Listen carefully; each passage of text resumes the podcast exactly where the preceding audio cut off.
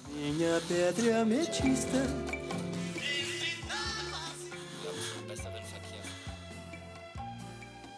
Eu sou de virgem e só de imaginar me dá vertigem.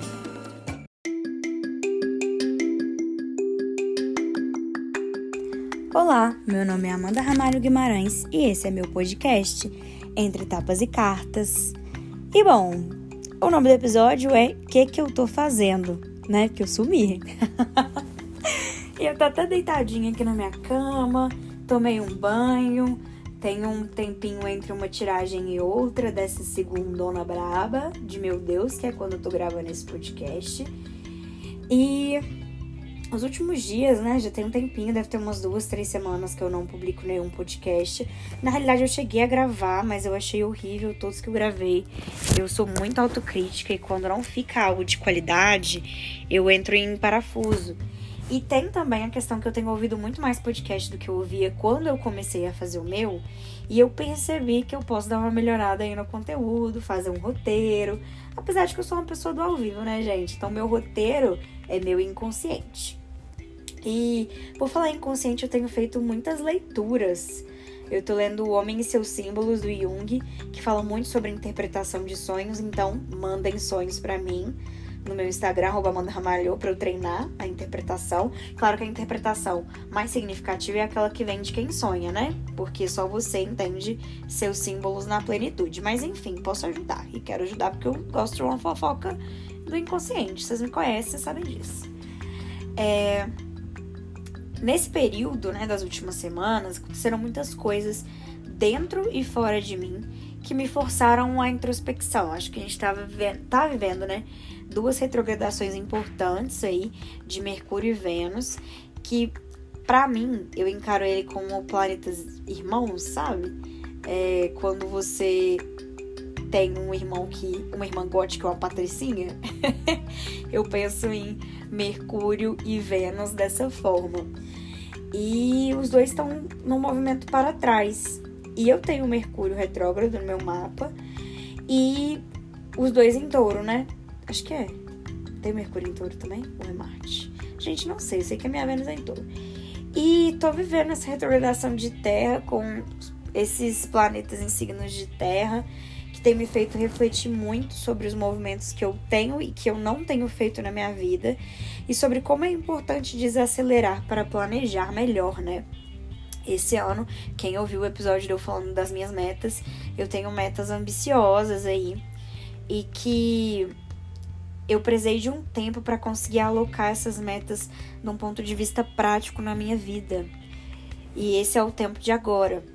Além disso, quem me acompanha no Instagram, arroba sabe que eu troquei de DIL. Eu usava o DIL hormonal, troquei por um DIL de cobre. E é a primeira vez em três anos que meu ciclo hormonal funciona naturalmente, né?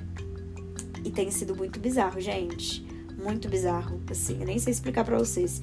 Eu vejo muito como se fosse eu saindo de um momento de três anos no arcano 1, que é o mago, onde meu princípio masculino, um princípio ativo, um princípio construtor, realizador, estavam muito em evidência. E quem me conheceu nos últimos três anos sabe que eu conquistei coisas enormes, bem dignas do mago. Eu me formei na faculdade, que a, o poderio técnico instrumental é uma coisa que também faz parte do Arcano 1 eu consegui desenvolver outras habilidades, principalmente habilidades manuais, o tarô, por exemplo, é, nesse período de três anos, muito em função de uma certa estagnação desse, dessa minha versão feminina, né?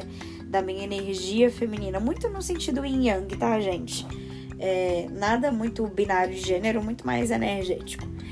E aí, quando eu resolvi olhar para as minhas emoções, olhar para o meu corpo, olhar para os meus hormônios de uma forma é, não demonizada, né? Não como se os meus hormônios me atrapalhassem, porque no meu caso específico, da minha fisiologia, eles não me atrapalham, que não é o caso, eu sei, de quem tem ovário policístico, endometriose, várias outras coisas. Gente, vou dar uma fungadinha de nariz, porque vocês sabem, né? A renilha dela atacou toda.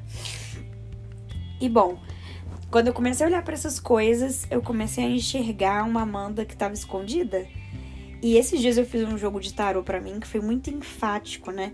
Que eu hoje janeiro de 2022, estou vivendo emocionalmente um ciclo que eu vivi há três anos. E há três anos eu estava saindo de um relacionamento com uma pessoa muito estável, que é o meu ex-namorado. Eu, eu ia até falar o nome dele, mas coitado, vou preservá-lo, tem muitos anos que a gente não conversa, apesar da gente não ter terminado com nenhum tipo de remorso, remorso, remorso ou dificuldade. E tava me, me redescobrindo sexualmente, né? E é curioso que eu tinha sete meses de relacionamento com essa pessoa e hoje eu tenho sete meses caminhando para oito de relacionamento com o Rafa. E não, gente, a gente não terminou, tá tudo bem. Mas é um ciclo muito parecido, porque eu tô sentindo hoje coisas que eu sentia naquela época com relação às minhas necessidades e ao meu corpo. E eu entendi que esse momento de agora, janeiro de 2022, é a minha roda da fortuna pessoal. Como assim?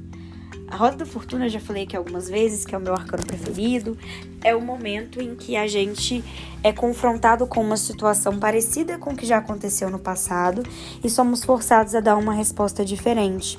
Então, se no passado a minha resposta para viver a minha individualidade foi terminando, nesse presente, a resposta que eu escolhi dar é me retraindo para conseguir entender o que está acontecendo e tentar manejar dentro e fora do meu relacionamento, dos relacionamentos, né?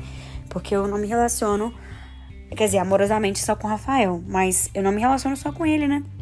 Eu me relaciono com vocês, com meu trabalho, com meus amigos, com o malandrinho, meu gato.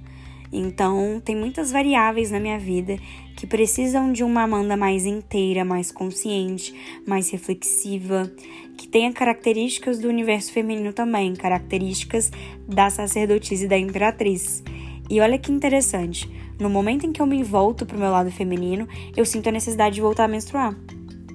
Que é uma necessidade muito dessa transição da sacerdotisa, que é a grande mãe que gesta, para a imperatriz, que é a grande mãe que pare. De parir, viu, gente? E esse momento reflexivo, ele me desacelerou em vários aspectos. Então, eu tô produzindo menos, por exemplo, para redes sociais, tô numa marcha mais lenta, mas eu estou exercitando mais as minhas reflexões e tô sendo interpelada também com questões do passado, com finalizações, com entender que eu sou uma pessoa diferente, com demandas diferentes, que não me cabem em alguns espaços, isso é muito difícil, que eu quero ocupar tudo. E isso reflete muito no conteúdo que eu vou produzir, no tipo de coisa que eu vou trazer para o podcast, é, no quanto meu trabalho com tarot ele tem sido mais assertivo esses dias, apesar de eu estar divulgando menos, né? Ele tá mais consistente em termos de pessoas, mas menos nos holofotes. E eu acho que isso é muito uma, uma tônica que eu quero dar para o meu trabalho esse ano. Eu quero mudar profundamente a vida das pessoas sem fazer muito barulho. Claro que algum barulho tem que ser feito, né, gente? Pelo amor de Deus, a gente vive no capitalismo. Mas eu tenho refletido muito sobre todas essas questões, sobre esse movimento do mago à imperatriz, né?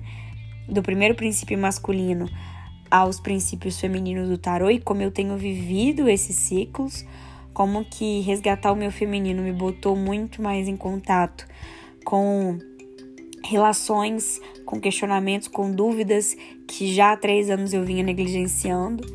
E achei de bom tom vir aqui compartilhar com vocês, porque eu percebo nos meus atendimentos, né, nas pessoas com quem eu converso mais, um movimento muito parecido. Eu vejo que de certa forma, todos estamos num momento onde a gente está parando algumas engrenagens para se entender no processo. Acho que tem muita gente confusa do lugar que ocupa na própria vida.